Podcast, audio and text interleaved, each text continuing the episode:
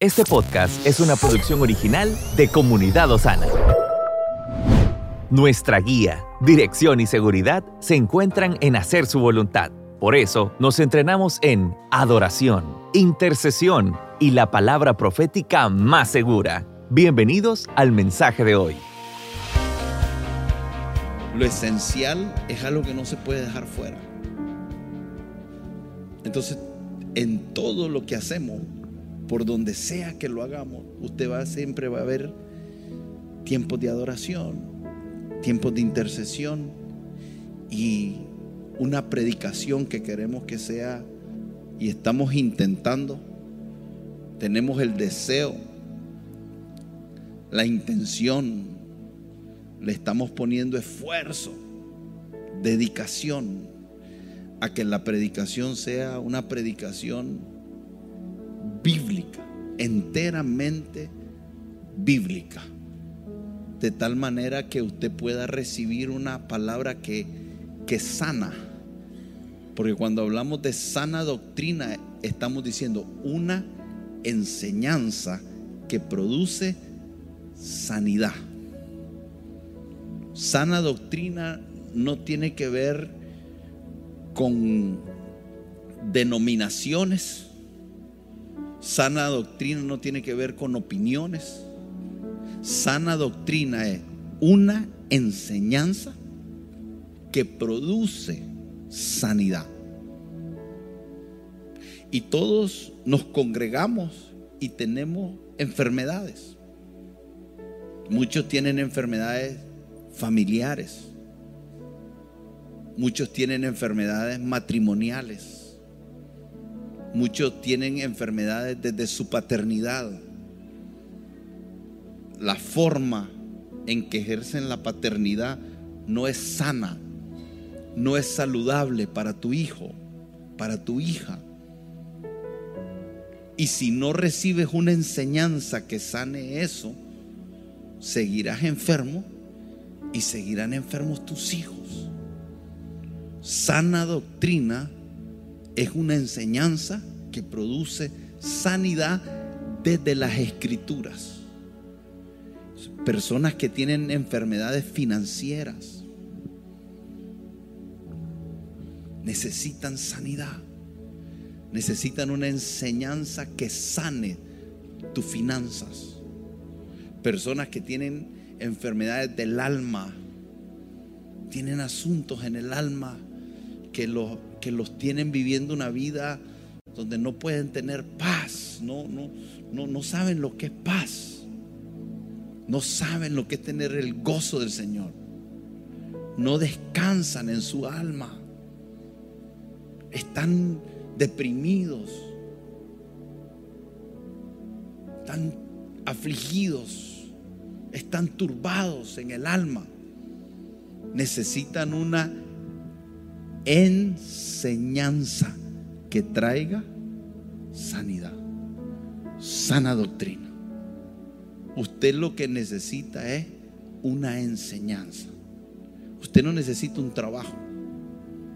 Hay personas que pudieran estar aquí pensando que la solución a su problema es un trabajo. Lo que necesitas es una enseñanza desde las escrituras, cómo es el diseño de alguien que labora. Porque muchos pierden el trabajo porque no tienen la enseñanza ni la aplicación de esa enseñanza en su vida laboral y los está afectando. Entonces tenemos que venir ahí con una enseñanza de sana doctrina desde las escrituras para que recibas esa sanidad que te lleve a experimentar la vida que Dios quiere que experimente. Hay algunas personas que sí necesitan una consejería matrimonial, pero esa consejería matrimonial no es para que acuses a tu esposa, ni que acuses a tu esposo, ni que me convenzas a mí de que tú tienes la razón y que tu esposa está mal, o que me convenzas a mí de que tu esposo está mal y eres tú quien tiene la razón. Mucha gente viene a la consejería para que lo escuchen hablar, pero no están interesados en la enseñanza. Y es muy diferente. Entonces la gente quiere venir a hablar y quieren que lo escuche. Y es bueno escuchar a la gente. Debemos escuchar a la gente. Pero ¿qué pasaría si usted no me da su, no me explica su problema? Y yo le enseño desde las escrituras una sana doctrina acerca del diseño de la familia. Y usted toma esa enseñanza y le explica qué tan importante es que yo sepa su problema. No es importante. Porque usted ya, ya recibió la medicina. Una infección, usted no necesita saber cómo opera, necesita la medicina. Cuando, cuando uno va al doctor, aquí, quisiera que el doctor te atienda a dos horas. Y los doctores a los 20 minutos ya te están corriendo. Yo voy al doctor de mi hijo y yo siempre le quiero meter plática. Y hablo de, con él de todo. Y yo lo veo que él al comienzo pero después yo ya le veo que está, ¿cómo me sacuda este? Y entonces la mamá comienza, mi esposa comienza a decirle al doctor un montón de detalles que yo la veo y digo, ese detalle no es importante. No, pero yo le quiero decir al doctor. y saca cosas que no tienen nada que ver. ¿Le pasa eso, doctor? Y el doctor desde que ya lo vio, le, hizo, le hizo tres, cuatro preguntas. Tres, cuatro preguntas. Lo examinó, lo tocó, lo pesó, le hizo la... Ya él ya sabe lo que va a hacer. Y a veces los doctores se sienten presionados, pues, porque hay Depende de cuánto cobren. Hay unos que cobran 30. Aquí el doctor que tengo cobra como 70. Entonces el que cobra 60 dice, no, por lo menos lo quiero hacer que sienta que hice algo. Pero ¿cuánto puede tomar una consulta que va al grano? 10 minutos. Pero cada cuánto se pone en la consulta del doctor? Cada media hora. ¿Por qué? Y, siempre están atrasados. Usted va al doctor y, y es usted tiene que ir preparado para esperar. Estos doctores nos hacen esperar. Nos citan a las 10 y nos atienden a las 11 y media. Cuando usted va al doctor pierde el día. Ah, y todos están diciendo, si estos doctores, no, son ustedes que se toman más tiempo. Y los meten en clavo a ellos. Pero mire qué cosa, ¿verdad? Cómo miramos las cosas como nos da la gana. Estos doctores siempre que no, es la gente. Y lo que ellos pudieran resolver en 20 minutos, les llevan una hora. Si usted tuviera un problema matrimonial, en 15 minutos yo le doy cinco consejos desde las escrituras que si usted aplica uno, veo una mejora de un 40%. Un consejo. Su matrimonio porque a esta, a esta edad ya invertí horas sentada con la gente. Ya cuando yo miro a la mujer, yo le digo, y cuando miro a la mujer, en tres minutos. Y si no, quédese con su esposa. Venga aquí al altar al final. Y sin que abran la boca le digo, uno, dos, tres, uno, dos, tres solo viéndole la cara que va a tener. Pero ustedes quieren hablar, Dor, porque quieren desahogarse, quieren convencer, queremos demostrar que nosotros somos la víctima. Sana doctrina es una enseñanza que produce salud. Entonces la idea de, de hoy, cada vez adoramos intercedemos y recibimos sanidad a través de la enseñanza. Usted tiene que ver ese diseño para que pueda entrar en la productividad que ese diseño produce. Porque cuando usted, cuando usted está consternado, cuando usted está turbado, cuando usted está frustrado, cuando está congojado, cuando está afligido, cuando está enojado, cuando está su alma ahí toda deteriorada y usted siente eso, yo le aconsejo que vaya y adore. Adore. Porque la adoración en esencia es hablarle a Él de lo que Él es, su naturaleza, todos sus atributos. La adoración es que cuando le estamos contemplando y miramos su grandeza, nos lleva a una bendición que nos olvidamos de toda nuestra flaqueza, nuestras necesidades, porque cuando estamos adorando solo estamos enfocados en Él. ¿Sabes lo bien que te hace a tu alma eso?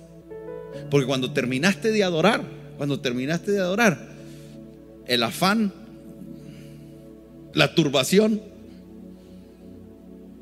y todas aquellas cosas,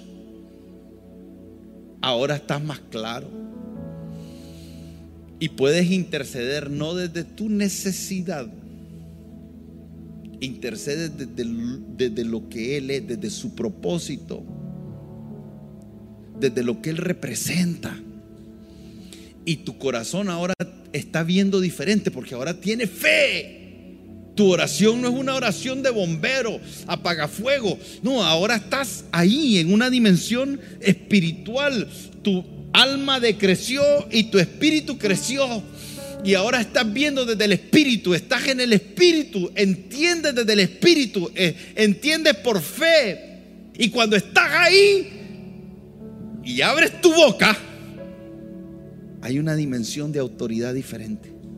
Tú literalmente la sientes, algo cambió. No me siento igual, mis palabras no son las mismas, no, no siento que tengan el mismo efecto. Hay algo que pasó. Estoy en el Espíritu. Y entro en una dimensión de fe y intercedo desde allá. Porque la intercesión exacta es la que hace el Espíritu porque intercede con gemido indecible, pero intercede por nosotros porque nosotros no sabemos qué nos conviene, pero Él intercede para que la perfecta voluntad de Dios se haga. Y cuando nosotros estamos en adoración y estamos ahí en la presencia de Dios, hay algo que se conecta en una dimensión espiritual profunda con Dios, que ya no oramos ni siquiera como queremos, podemos ahora orar porque su perfecta voluntad se haga. Y entonces me gustó lo que dije mientras intercedíamos porque como que miraba que comenzaron a orar y eran como signos de música. Y entonces yo decía, que se comience a llenar todo este lugar de esas palabras que están saliendo de la boca de ustedes. Porque espiritualmente hay cosas que ocurren que usted y yo no las vemos, pero cuando nosotros abrimos la boca, cuando estamos adorando y cuando estamos intercediendo y estamos ahí en el espíritu, hay palabras que salen que tal vez tus oídos la escuchan, pero que espiritualmente tienen un efecto, aunque tus ojos no lo ven, espiritualmente está pasando algo. Entonces cuando yo decía, suelte palabra, sature este lugar de palabra, y se me venía inmediatamente aquel versículo que dice que los ángeles son espíritus ministradores al servicio de los escogidos para ejecutar la palabra de Dios.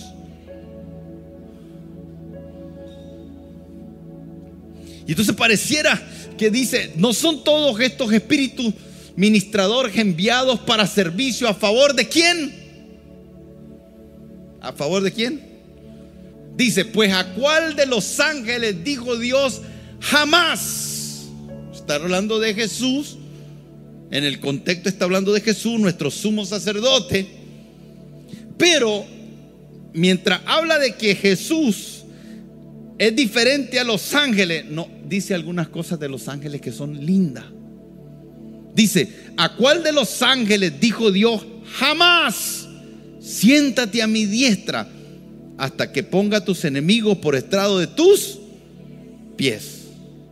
Entonces ahora es cuando dice, como está diferenciando a Jesús de los ángeles para aquellos que tienen una doctrina hereje, que creen que Jesús es un profeta, que Jesús es uno más de los ángeles, Aquí no, pero hay algunas sectas que eso enseñan. Y aquí está diciendo, ¿a quién jamás le dijo el Señor, siéntate a mi? No son todos espíritus ministradores. ¿De quién está hablando? ¿Quiénes son esos espíritus ministradores? ¿Quiénes son? Entonces ahora dice, esos ángeles que son espíritus ministradores, ¿son qué cosa? El Señor está diciendo, hey, no son estos, no son Jesús, Jesús es Dios. Pero dice, estos, hablando a los ángeles, ¿son qué cosa? No son estos espíritus. ¿Sabe qué significa la palabra ministrar? Suplir necesidades. El Señor está diciendo aquí en la Escritura, los ángeles son espíritus que suplen. Que suplen lo que al Padre le dé la gana. Al igual que usted, usted es un ministro ¿Qué es usted? Alguien que suple. ¿Qué suple? Lo que al Padre le dé la gana. Usted debería de verse como alguien que está en, viviendo una vida en la cual Dios te puso en esta tierra para suplir una necesidad que a Él le da la gana, valga la redundancia, suplirla a través de ti. Pero para eso Él tiene que contar contigo. Para eso requiere una disposición en tu corazón. Para eso tienes que posicionarte como alguien que está presto a escuchar lo que Dios tiene que decir y después hacerlo de buena voluntad. Somos ministros de reconciliación. Amén. Por eso es que la palabra apóstol significa enviado en una misión. Entonces, cuando estamos hablando de eso, usted se pudiera, quisiera que lo vea paralelo, ok. Los ángeles son y usted es. Porque qué bonito, ¿verdad? ¿Cuántos quieren que Dios use a los ángeles para hacerle un milagro? Porque los ángeles están aquí y están viendo lo que yo, y están viendo y están oyendo lo que estoy diciendo. Hay ángeles en medio de nosotros. ¿Y, ¿Y, en qué se basa para decir eso? Dice la escritura que el Señor los envía. Yo tengo ángeles enviados para mí y usted tiene ángeles enviados para usted. Pero no son como algunos que creen que son sus mandaderos. No. Y que usted le puede decir al ángel lo que le da la gana. No. Ellos están aquí de parte de Dios para hacer lo que Dios quiere. No lo que usted y yo queremos. Una doctrina que habla como que si nosotros mandamos a los ángeles y mandamos a Dios. Son doctrinas que en vez de producir sanidad, enferman al corazón de la gente. Y usted puede oírlo orando. Yo le dije a mi ángel, levantate y anda a preparar. Qué lindo. Desde el orgullo, desde la soberbia, desde la altivez. Esa es una persona enferma. Usted quiere saber cristianos enfermos, óigalos orar. Necesitan sanidad a través de la enseñanza. Yo una de las cosas que me siento orgulloso aquí es que yo oigo orar a la gente y son doctrinalmente. Yo te oigo orar y no oigo nada chueco. Y si usted oye algo chueco, me lo dice. Para aprender yo y corregirlo a él. No son todos espíritus ministradores enviados. Entonces el Señor agarra a sus ángeles y los envía. Y los envía. ¿A qué los envía? A suplir. Porque son espíritus. Entienda esto. Dios es Dios y subsiste por Él mismo.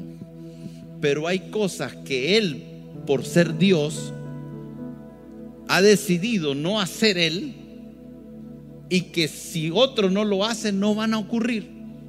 Pero es porque Él lo ha decidido así. No porque Él tenga necesidades, porque Él es omnipotente.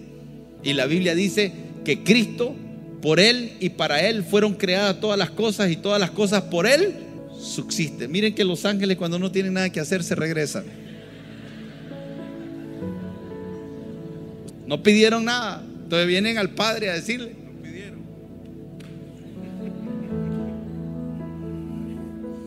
Enviados para Él, suplen necesidades y sirven.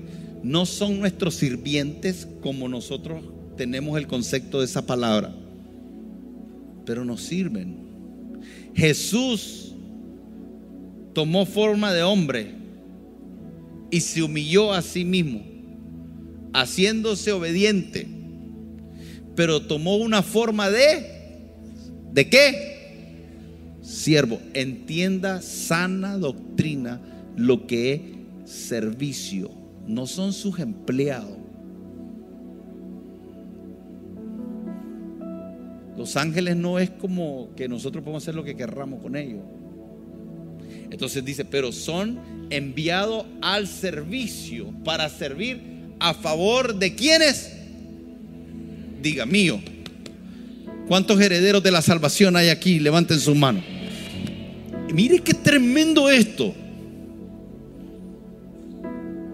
Ángeles, seres espirituales que pueden tomar forma de un cuerpo humano son enviados para suplir y para servir las necesidades de aquellos que somos sus escogidos, que somos herederos de la salvación. Por tanto, es necesario que ¿qué? Con más diligencia atendamos a las cosas que hemos no sea que nos utilicemos. Siguiente versículo. Escuche, porque si la palabra dicha por medio de los ángeles fue firme y toda transgresión y desobediencia recibió justa retribución, ¿cómo escaparemos nosotros si descuidamos una salvación tan grande, la cual, habiendo sido anunciada primeramente por el Señor, nos confirma, nos confirmada por los que oyeron? Esto era lo que yo miraba. Y qué importante, hermano, que entendamos cómo opera las visiones, cómo opera una palabra profética.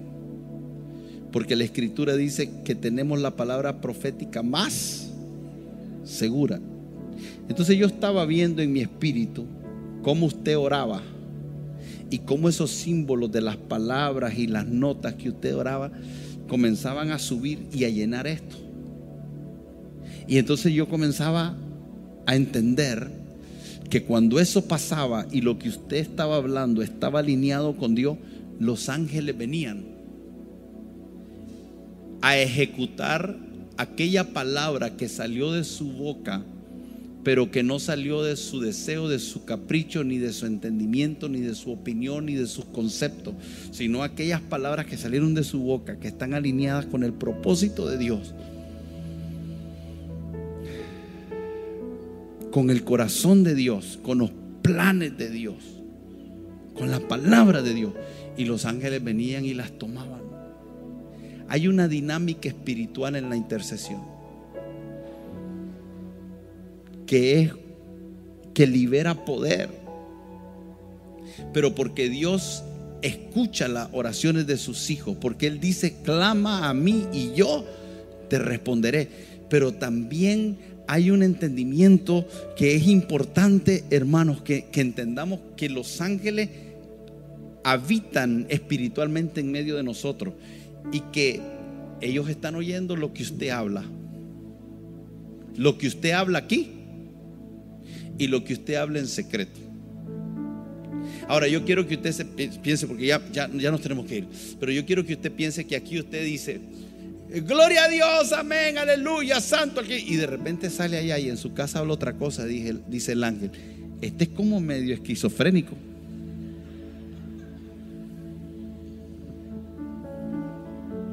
Es bipolar. Entonces el ángel se emociona aquí porque él fue enviado para Y entonces de repente el ángel dice, ¡ay, qué tremendo! Vamos a hacer algo hoy. Nos tenían sin hacer nada. vamos a hacer algo. Pero y, va y, y te acompaña porque el ángel de Jehová acampa alrededor. El ángel anda con usted. Yo, yo tengo ángeles asignados para mí. Usted tiene ángeles asignados para usted. El diablo también le asigna demonio.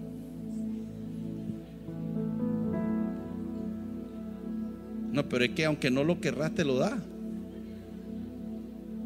Mire, al ángel lo puedes rechazar, pero al demonio no. Ese va a estar ahí. Todos los días de tu vida, hasta que partas de esta tierra, va a estar ahí queriéndote hacer caer. Ese no pide permiso. Ese no respeta. El ángel sí. Entonces cuando usted se va y está en su casa, ¿qué habla? Por eso es que es interesante esa gente que dice, Señor, bendíceme. Y después están en su casa y dicen, ¡qué gracia! Esto es una desgracia. Aquí no salimos adelante. Esto no cambia. Esto no sirve.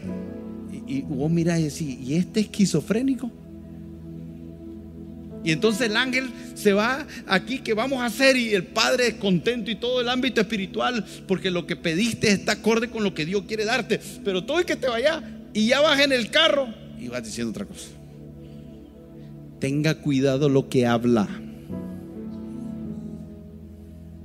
La Biblia dice que hay que tener cuidado de no hacer enojar al ángel. Poneme ese versículo. Mire lo que dice. ¿Qué dice ahí? Mire, por eso es que es lindo la palabra. Porque si usted escucha que yo digo esto, es Gerá, Gerá, Gerá, ahí está, para que no diga. Por eso es que usted no viene a escuchar opinión de hombres. Entonces dice, no dejes que tu boca te haga, ¿qué cosa? ¿Delante de quién? Entonces el Señor te lo envía para ministrar, para suplir necesidades, para servirte. Están ahí. Pero ahora usted tiene un problema. Dice, no dejes que tu boca te haga, ni digas. ¿Cuántos creen que el Señor manda a sus ángeles a acampar sobre tu vida? ¡Ah, qué lindo! Todos creen, pero ¿cómo hablan? Se da cuenta que las no, es que yo soy un vulgar eh, gracioso. No hay vulgar gracioso, solo hay vulgar que da risa, pero es vulgar. Lo que usted habla es relevante.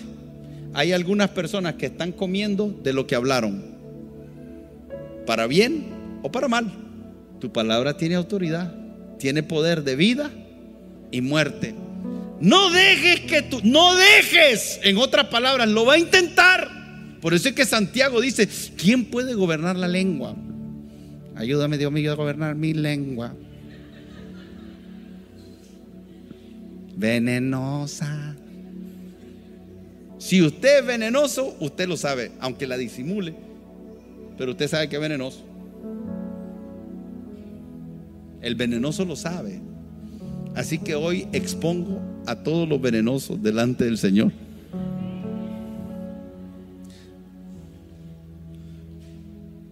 Que el Señor traiga luz y te muestre tu veneno.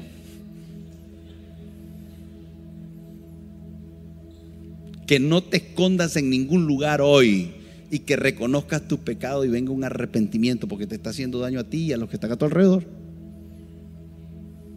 El primero que se hace daño es usted. A usted no le conviene andar de mentiroso, ni de chismoso, ni levantando calumnia, ni repitiendo cosas que otros dicen que usted no tiene pruebas de que son así, a usted no le conviene. El que tenga oídos oiga. Porque no dejes que tu boca te haga pecar ni digas delante de él que fue por. Hoy ya usted no tiene argumento para decir que es ignorante. Se lo dije, se lo señalé, se lo estoy mostrando con la Biblia. No digas que es por ignorancia. No sabía, Señor. ¿Cómo no? Si sabía. Perdón, fue sin querer. No sabía lo que estabas haciendo. Porque cuando son descubiertos, no era mi intención, Dios lo sabe. Si Dios lo sabe, tenemos que ser, nuestra boca tiene que tener coherencia espiritual. Muchas personas no tienen autoridad espiritual por la incoherencia de sus palabras. Yo puedo decir, aquí está el Señor. Y el Señor dice, eh, aquí dice que estoy yo y allá dice que está el diablo. ¿Cuál de los dos es?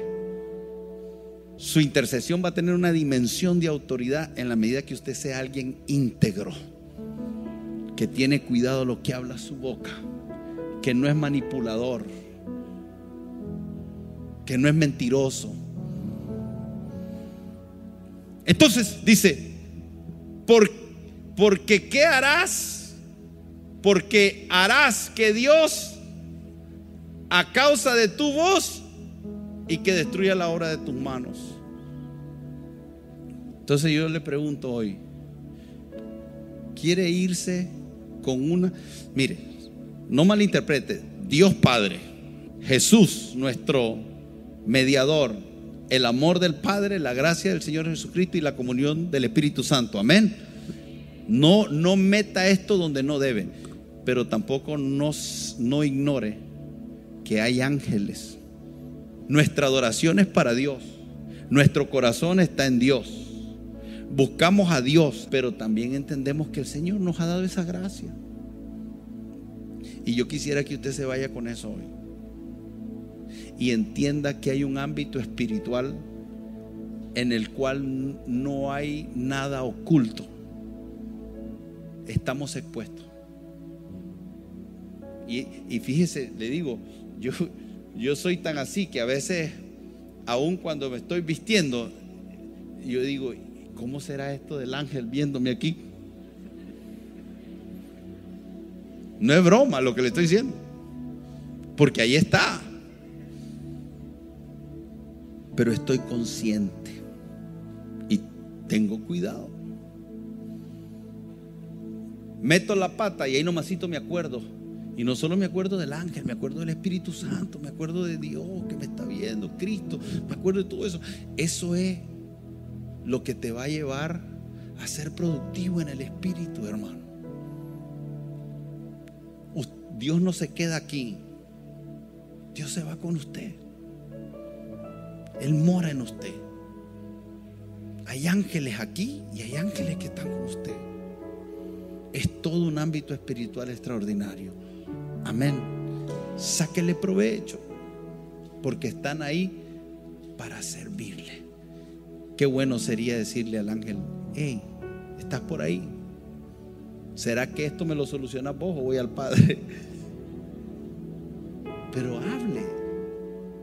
Y hay gente que se le han aparecido ángeles. Los han visto. Su boca está generando cosas en el Espíritu todo el tiempo, su intercesión. Y la enseñanza está sanando constantemente nuestra vida. Ese es un diseño de intimidad. Amén. Hoy tuvimos intimidad con el Señor y usted se va en intimidad. Amén vivimos en intimidad. No somos de los que tenemos un momento de intimidad. No, nosotros vivimos en una intimidad con el Señor todos los días de nuestra vida. Amén.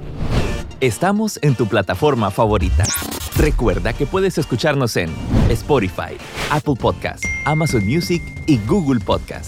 Compártelo y sé de bendición a los demás.